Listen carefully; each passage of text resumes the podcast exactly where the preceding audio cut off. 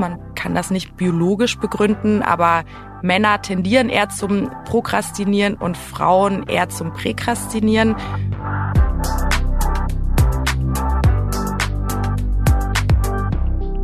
Willkommen zu Smarter Leben. Ich bin Lenne Kafka und diesmal sprechen wir über den ungesunden Drang, alles sofort erledigen zu wollen. Zu Gast ist meine Kollegin Katharin Riedling. Was du heute kannst besorgen, das verschiebe nicht auf morgen. Ja, so sagt es der Volksmund und alles immer bis zur letzten Sekunde aufzuschieben, stresst unnötig. Aber wer jedes To-Do direkt wegschaffen will, wird auch nicht glücklich. Denn es gibt immer irgendetwas zu tun und sofort ist nicht zwingend der beste Zeitpunkt dafür. Trotzdem wollen manche Menschen am liebsten genau das tun. Alle Punkte von der To-Do-Liste direkt abarbeiten, weil sie erst dann entspannen können, wenn nichts mehr draufsteht selbst wenn es sinnvoller wäre, noch abzuwarten. Und dafür gibt es mittlerweile auch einen Begriff. Präkrastination. Auch Katharine tendiert zu diesem Verhalten. Und für den Spiegel hat sie sich intensiver mit diesem Thema beschäftigt. Also, wie erkennen wir, ob wir präkrastinieren oder einfach effizient unsere Aufgaben erledigen? Wann wird zügiges Handeln problematisch? Und wie gehen wir eigentlich sinnvoll mit To-Do-Listen um? Darüber sprechen wir in dieser Folge. Katharin, der Begriff Präkrastination ist noch nicht so verbreitet. Worum handelt sich dabei genau? Eine Krankheit, eine Verhaltensauffälligkeit oder ja, ist es doch wieder eher so ein Trendbegriff? Ich würde sagen, in dem Fall keins von diesen dreien. Es ist erstmal nur ein Begriff, der ist auch noch nicht weiter erforscht. Es gibt lediglich ein Experiment dazu. Also Präkrastination wird sozusagen abgeleitet von Prokrastination, was den meisten ja ein Begriff sein dürfte. Das bedeutet, dass man Dinge ganz gerne aufschiebt. Und Präkrastination ist erstmal das Gegenteil. Das heißt, man zieht Dinge eher vor oder möchte die eben ganz schnell weggearbeitet haben. Das ist ein Begriff aus der Psychologie, der gerade so ein bisschen mehr äh, von Psychologinnen und Psychologen ernst genommen wird, würde ich sagen. Aber es gibt eben noch keine Studie dazu. Also es ist noch nicht ähm, in einer großen wissenschaftlichen Studie untersucht und deswegen kann man da eben auch noch nichts daraus ableiten. Wie viele Leute das betrifft zum Beispiel, weiß man noch nicht. Wie sich das konkret auswirkt auf die Gesundheit und was da dann die ganz genauen Merkmale sind, das ist eben noch nicht wissenschaftlich untersucht und deswegen kann man darüber noch keine allgemeingültigen Aussagen machen. Was wurde denn untersucht bisher? Also es gibt ein Experiment aus den USA von einem äh, Psychologen, der nennt sich David Rosenbaum und der hat mit seinen Studierenden so ein Experiment gemacht. Und zwar hat er denen zwei Eimer hingestellt und ein Eimer war ein bisschen näher am Ziel. Die sollten diese Eimer einfach tragen und ein Eimer stand genau neben ihnen. Und er hat dann einfach gesagt, so, ihr müsst ein Eimer ins Ziel bringen, jetzt äh, legt mal los. Und die große Mehrheit der teilnehmenden Studierenden hat tatsächlich den Eimer genommen, der genau neben ihnen stand und den zuerst ins Ziel getragen, obwohl der andere ja näher am Ziel stand.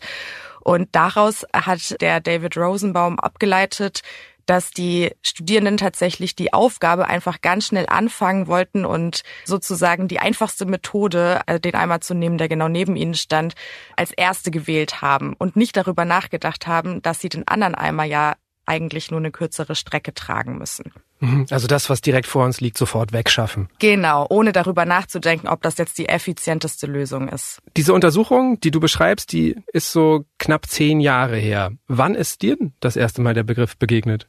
Tatsächlich im privaten Kontext, weil ich tendiere auch zum Präkrastinieren und mir ist das auch äh, erstmal gar nicht aufgefallen als irgendeine Besonderheit. Also ich wusste schon immer, dass ich Dinge ganz gerne schnell erledige, damit ich sie aus dem Kopf habe.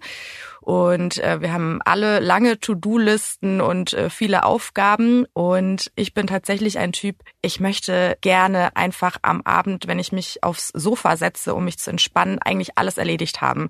Ansonsten geht das mir immer noch im Kopf rum.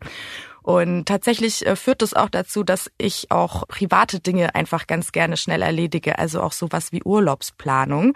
Und wenn ich dann mit meinem Freund mich darüber unterhalte, wo wir denn in den Urlaub hinfliegen und wir so ein Reiseziel ähm, ausmachen, dann bin ich diejenige, die ganz schnell recherchiert, welche Flüge oder Bahnverbindungen da die besten sind und das eigentlich auch ganz gerne direkt bucht. Und mein Freund, der ist dann eher derjenige, der vielleicht zum Prokrastinieren äh, neigt. Der schiebt das dann gern vor sich her oder ja, überlegt sich dann vielleicht nochmal, ob das die beste Zugverbindung ist oder ob es nicht noch eine andere ist und tut sich eben schwer, diesen Schritt zu gehen. Ich buche jetzt und ich tue mir sehr leicht damit, einfach direkt zu buchen, weil dann kann ich das auch von meiner Liste streichen.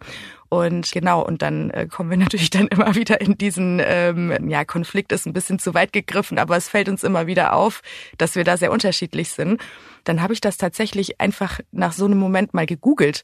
Warum ist denn das eigentlich bei mir so, dass ich die Sachen immer sofort erledigt habe, weil ich gerate dann wirklich auch unter Druck. Ich habe da schon gemerkt, ich finde das jetzt nicht einfach doof, sondern es stresst mich richtig. Mhm. Und da habe ich dann schon gemerkt, okay, warum stresst mich denn das jetzt, dass wir den Urlaub vielleicht erst nächste Woche buchen? Das ist doch nicht so schlimm. Du präkrastinierst, er prokrastiniert. Ist das etwas, was sich ergänzen kann oder was eigentlich nur für noch mehr Chaos sorgen wird? Also ich würde sagen, sowohl als auch. Es kann sich, glaube ich, ergänzen, wenn man darüber spricht und sich dessen bewusst ist. Weil es bei vielen Dingen tatsächlich Sinn macht, ein bisschen abzuwarten, ein bisschen geduldig zu sein und ein bisschen zu sagen, okay, wir lassen das jetzt nochmal zwei, drei Tage liegen und dann entscheiden wir oder dann machen wir das. Also das ist jetzt äh, unabhängig von der Urlaubsplanung, da gibt es ja noch viele weitere Themen. Und genauso ist es ja auch äh, für Menschen, die prokrastinieren, also in dem Fall mein Freund, ganz gut, wenn da vielleicht jemand ist, der sagt, okay, das machen wir aber jetzt nicht in zwei Monaten, wenn die Flugtickets das Doppelte kosten, sondern wir versuchen das vielleicht ein bisschen schneller und dann haben wir vielleicht noch irgendwie ein Sparticket oder sowas und äh, sparen die Kosten und genau, dann ist das schon mal erledigt seid ihr beide auch so ein bisschen so die Klischeeerfüllung, weil Studien zeigen ja, Männer neigen eher zum Prokrastinieren, neigen Frauen dann auch genau wie du eher zum Präkrastinieren?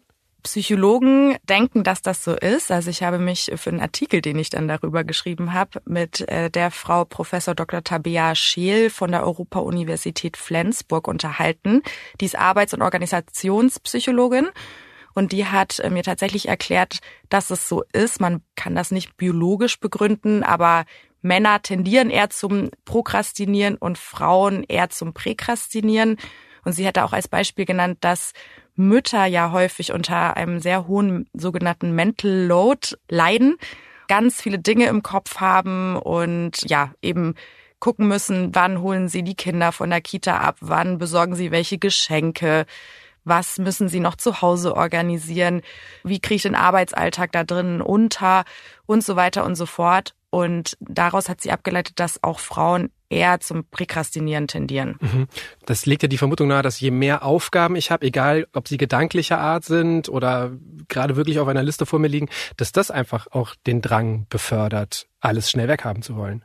Das stimmt. Also es kann es auf jeden Fall unterstützen, dass äh, man sich denkt, oh mein Gott, äh, diese To-Do-Liste ist endlos lang und die nervt mich einfach. Also die setzt mich total unter Druck und wenn alles darauf abgearbeitet ist, erst dann kann ich mich auch entspannen. To-Do-Listen können aber auch helfen, Dinge zu priorisieren. Es kommt ja darauf an, wie man sie anlegt. Also muss ja nicht einfach ein Zettel sein, auf dem man alles nur untereinander reiht, sondern man kann das ja auch so gestalten, dass man sagt, okay, die wichtigsten Dinge schreibe ich oben drauf, dann blätter ich eine Seite um, dann schreibe ich die drauf, die so ein bisschen länger Zeit haben und so weiter. Und so kann man sich das vielleicht auch so ein bisschen einrichten, dass es nicht alles auf den ersten Blick sichtbar ist. Es gibt viele Fachleute, die von To-Do-Listen abraten, aber ich merke schon, du bist Fan. Ich bin tatsächlich Fan, habe mich aber auch schon hinterfragt, ob das auch mit dieser Präkrastination zusammenhängt, weil es mir natürlich auch ein sehr gutes Gefühl gibt, Dinge von To-Do-Listen runterzustreichen. Also habe ich wirklich so das Gefühl, wow, ich habe was geschafft und jetzt kann ich erstmal wieder die Füße hochlegen. Hat dir die Psychologin einen Umgang mit To-Do-Listen empfohlen? Ja, die Psychologin äh, Frau Scheel hat empfohlen, To-Do-Listen zu priorisieren. Das heißt, wenn man mit To-Do-Listen gut arbeiten kann und sich gerne Dinge aufschreibt, die erledigt werden müssen, dann soll man eben gucken, okay, welche davon sind jetzt wirklich dringend, welche müssen wirklich als erstes und ganz schnell erledigt werden und welche Dinge haben vielleicht auch bis morgen, übermorgen oder auch nächste, übernächste Woche Zeit. Das ist vor allem im Arbeitskontext wichtig, dass man immer guckt, okay, welche Dinge müssen jetzt tatsächlich heute erledigt werden. Ich meine, bei uns in der Redaktion, wenn man jetzt eine Nachrichtenschicht hat, muss man ja auch gucken, okay, welche Nachricht hat die oberste Priorität und muss es ganz schnell fertig gemacht werden welcher Artikel ist vielleicht nicht so zeitrelevant und welchen Artikel tut es vielleicht auch gut, dass er vielleicht noch mal einen Tag liegt und ich schaue da noch mal mit frischem Kopf drüber. Also Aufgaben für den aktuellen Tag trennen von langfristigen Aufgaben. Genau. Man könnte sich zum Beispiel so eine To-Do-Liste für heute anlegen und dann einfach nur draufschreiben, was man wirklich bis Tagesende erledigt haben möchte Und dann könnte man sich noch eine To-Do-Liste mit mittelfristlichen und längerfristigen Projekten anlegen. Und so könnte man eben versuchen, dass man nicht das Gefühl hat, oh Gott, ich muss da noch zehn Sachen machen und oh Gott, ich muss alle auf einmal anfangen, damit ich alle so schnell wie möglich dann auch erledigt habe. Und es tut ja auch der Sache nicht unbedingt immer gut. Weil am Ende kommt man ja auch teilweise in eine ungenaue Arbeitserledigung und dann ist das Ergebnis ja in vielen Fällen auch einfach nicht optimal. Ein hoher Workload, ein hoher Mental Load kann dieses Verhalten, das Präkrastinieren fördern. Hat die Psychologin noch weitere Faktoren genannt, die das beeinflussen können, die das befördern können? Unsere aktuelle Welt, würde ich sagen, befördert Präkrastination schon sehr stark. Also es ist ja nicht nur so, dass ähm, wir auf der Arbeit einfach viele Aufgaben bekommen. Wir haben auch unsere Smartphones, dann kommen da WhatsApp-Nachrichten rein oder von Instagram oder sowas. Und dann schreibt vielleicht die Freundin, ja, wann treffen wir uns denn heute Abend? Dann schreibt der Partner oder die Partnerin, kannst du mir irgendwie noch was aus der Apotheke mitbringen? Das heißt, da haben wir dann ja auch gleichzeitig das Gefühl, oh Gott, äh, ja, da muss ich jetzt drauf reagieren, da muss ich jetzt gleich drauf antworten. Und dann kriegen wir alle Push-Nachrichten auf unsere Handys, dann kommt irgendwie eine Eilmeldung. Dann haben wir gleich das Gefühl, oh Gott, da muss ich jetzt draufdrücken und das gleich durchlesen, sonst bin ich nicht informiert oder es interessiert einen vielleicht. Auch dann wird man wieder aus seiner eigentlichen Aufgabe rausgerissen. Und so bekommt das alles so eine Gleichzeitigkeit. Und wenn man dazu neigt zu präkrastinieren, dann neigt man eben auch dazu, alles gleichzeitig zu bearbeiten. Also sowohl eigentlich die Aufgabe von der Arbeit, an der man gerade sitzt, als auch eben diese anderen parallel aufkommenden äh, Sachen, die da auch noch so eintrudeln oder Teams-Nachrichten auch. Dann sitzt man gerade an irgendwas, dann kommt die Kollegin und will was ganz anderes wissen, dann kommt noch irgendwie ein Gruppenchat und äh, schon ist man wieder gleichzeitig in mehreren äh, Dingen involviert. Mhm. Also im Grunde verlieren wir auch durch Präkrastinieren so ein bisschen den Fokus und sorgen eventuell eher für Chaos, weil eigentlich könnte man doch jetzt auch sagen, Aufgaben zügig zu erledigen, das klingt ja erstmal gut, sinnvoll, Warum ist denn das so problematisch? Also es hat eine sinnvolle Komponente. Ich würde sagen, vor allem im Arbeitskontext kann das natürlich auch gut sein, wenn man Dinge sehr schnell erledigen kann, wenn man sie, und das ist ganz wichtig, auch gut erledigt und keine Fehler macht, einfach nur weil man es ganz schnell macht. Und das äh, kommt leider auch mit der Präkrastination häufiger einher, dass man tatsächlich dann Fehler einbaut, weil man eben nicht nochmal drüber guckt, weil man das Ding schnell abgeben möchte. Also jetzt in unserem Fall wäre das ja ein Artikel, dann einfach schnell weg damit, dann habe ich den erledigt und dann hat sich vielleicht irgendwie ein Fehler eingeschlichen oder sowas. Und das möchte man natürlich vermeiden. Aber in vielen Jobs ist natürlich erwünscht, sehr schnell und effizient zu arbeiten. Aber wenn man sich jetzt überlegt, man hat einen Kollegen oder eine Kollegin, die immer alles sofort super schnell machen will und man arbeitet mit dieser Person zusammen, dann kann das natürlich auch andere Menschen stressen. Also ich habe da tatsächlich auch eine Kollegin, wir haben uns drüber unterhalten, die neigt auch zum Präkrastinieren und das ist immer ganz lustig, wenn wir zusammenarbeiten. ich weiß ganz genau, wenn ich sie was frage und sie ist gerade in einem Meeting, dann wird sie sofort versuchen, meine Frage zu beantworten, obwohl sie eigentlich ja gerade in einem anderen Meeting ist. Das heißt, dann ist es auch ein bisschen meine Aufgabe, darauf zu achten, sie vielleicht nicht, wenn sie in Teams auf Rot ist, dann anzuschreiben, weil ich weiß, ich löse bei ihr dann sofort das Gefühl aus, oh Gott, oh Gott, ich muss was tun. Und sie wird es auch sofort tun.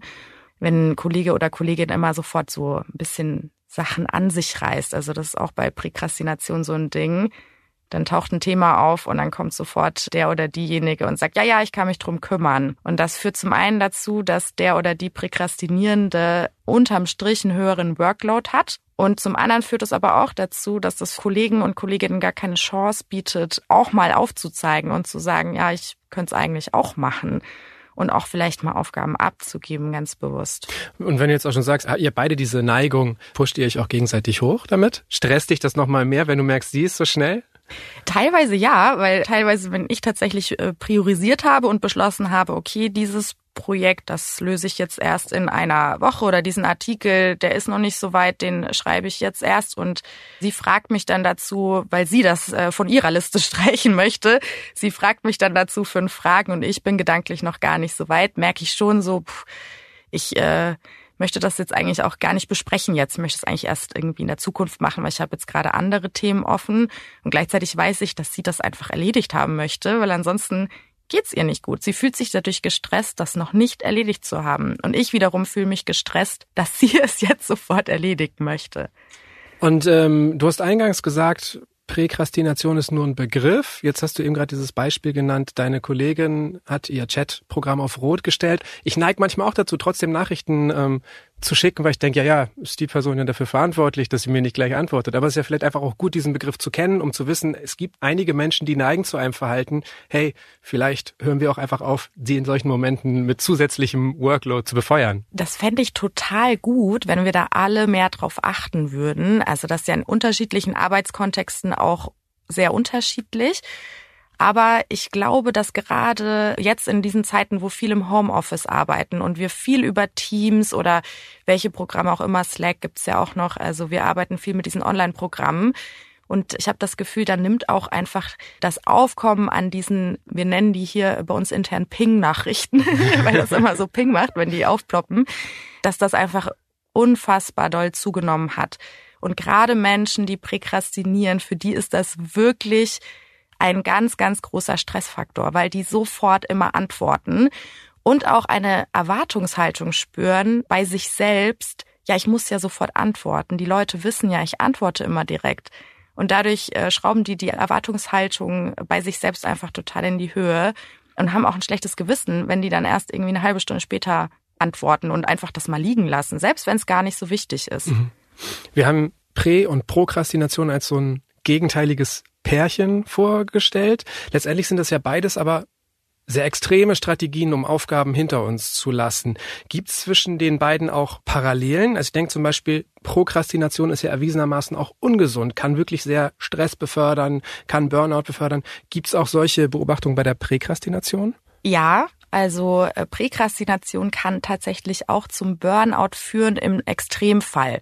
Das heißt, äh, kann man sich ja eigentlich vorstellen, wenn jemand ständig dabei ist, Aufgaben abzuarbeiten, ist das ja auch häufig so. Also eigentlich bekommt man ja die Aufgaben oder eine To-Do-Liste niemals komplett abgearbeitet. Es gibt ja immer irgendwas, was da drauf steht.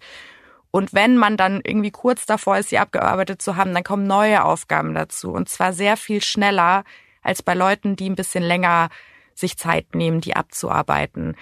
Das heißt, das Arbeitsaufkommen ist unterm Strich höher. Und wenn man nicht aufpasst und sich auch wirklich mal ein bisschen Ruhepausen gönnt, dann kann man im Extremfall auch in ein Burnout reinrutschen oder zumindest eine sehr, sehr hohe Stresslast haben, unter der man auch tatsächlich leiden kann. Weißt du denn jetzt nach deiner Recherche, ob du wirklich präkrastinierst oder ob du einfach vielleicht wirklich schnell, effizient arbeitest? Ich denke, jeder Mensch tendiert entweder zum Prä- oder zum Prokrastinieren. Also ich kenne auch von mir selbst das Prokrastinieren. Das war in der Studienzeit tatsächlich sehr stark ausgeprägt. Wenn ich so eine Hausarbeit schreiben musste oder so, habe ich das tatsächlich eher immer so vor mir hergeschoben und so auf den letzten Drücker gemacht. Also diesen Anteil habe ich offenbar auch in mir. Das ist jetzt heute in meiner aktuellen Arbeit nicht so. Da bin ich eher so die Präkrastinierende und auch privat kann ich das bei mir schon beobachten, dass ich eher Dinge schnell mache. Ich würde aber nicht sagen, dass ich jetzt persönlich darunter leide. Ich tendiere aber dazu. Und andere Menschen tendieren dann eben eher zum Prokrastinieren. Das aber ist nicht so, dass ich das Gefühl habe, ich muss da jetzt was machen, weil es mich irgendwie stark belastet, sondern ich finde es ganz gut, äh, dass ich weiß, dass es äh, diesen Begriff gibt und dass ich dann eher so diejenige bin, die dazu neigt zu präkrastinieren und ähm, damit vielleicht eben auch andere Menschen manchmal unter Druck setze oder stresse und das möchte ich natürlich nicht und mir dessen bewusst bin und mir da so ein bisschen Strategien zurechtlege, wenn es zu viel wird, okay, alles klar, ich sollte jetzt mal gucken, wo liegen wirklich die Prioritäten und was kann ich wirklich später machen. Was spannend ist, Du benutzt jetzt aber auch hauptsächlich beide Extrembegriffe. Prokrastinieren, Präkrastinieren. Wie fangen wir denn jetzt nicht wieder gleich an, alles so zu pathologisieren? Wie fangen wir nicht gleich an, alles, was wir vielleicht auch manchmal super hinbekommen? Vielleicht bist du ja einfach wahnsinnig schnell, weil du im News-Business arbeitest. Vielleicht bist du einfach sehr effizient, präzise, weil das zu deinem Job gehört. Also was sind wirklich so die Anzeichen, die darauf hindeuten, dass, ja, wir vielleicht doch unser Verhalten stärker hinterfragen müssen? Ich würde sagen, äh, sobald wir zwischenmenschlich in Konfliktsituationen kommen, also wenn uns tatsächlich Freunde oder Arbeitskolleginnen und Kollegen rückmelden, boah, jetzt musst du hier schon wieder so das gleich und sofort machen. Das ist doch gar nicht notwendig. Und ich habe da jetzt auch vielleicht gar keinen Bock zu, das jetzt schon zu machen. Es tut nicht Not. Warum muss denn das schon wieder sein? Oder boah, du setzt mich total unter Druck hier mit deinem Verhalten. Wenn solche Rückmeldungen kommen, dann sollten wir aufmerksam werden, weil äh, das will ja kaum jemand, dass wir durch unser eigenes Verhalten irgendwen anders belasten. Oder, oder und, oder muss man sagen, wenn wir selber das Gefühl haben, wir sind in diesem berühmt-berüchtigten Hamsterrad. Wir sind schon schnell, wir sind schon effizient, wir arbeiten alles schon immer total schnell ab und das hört einfach nicht auf. Und wir sind so dauergestresst. Auch dann sollten wir vielleicht überlegen, okay, ist das jetzt vielleicht doch ein bisschen zu viel und sollten wir da jetzt vielleicht ein paar Maßnahmen ergreifen, um da so ein bisschen diesen Dauerstress rauszukriegen?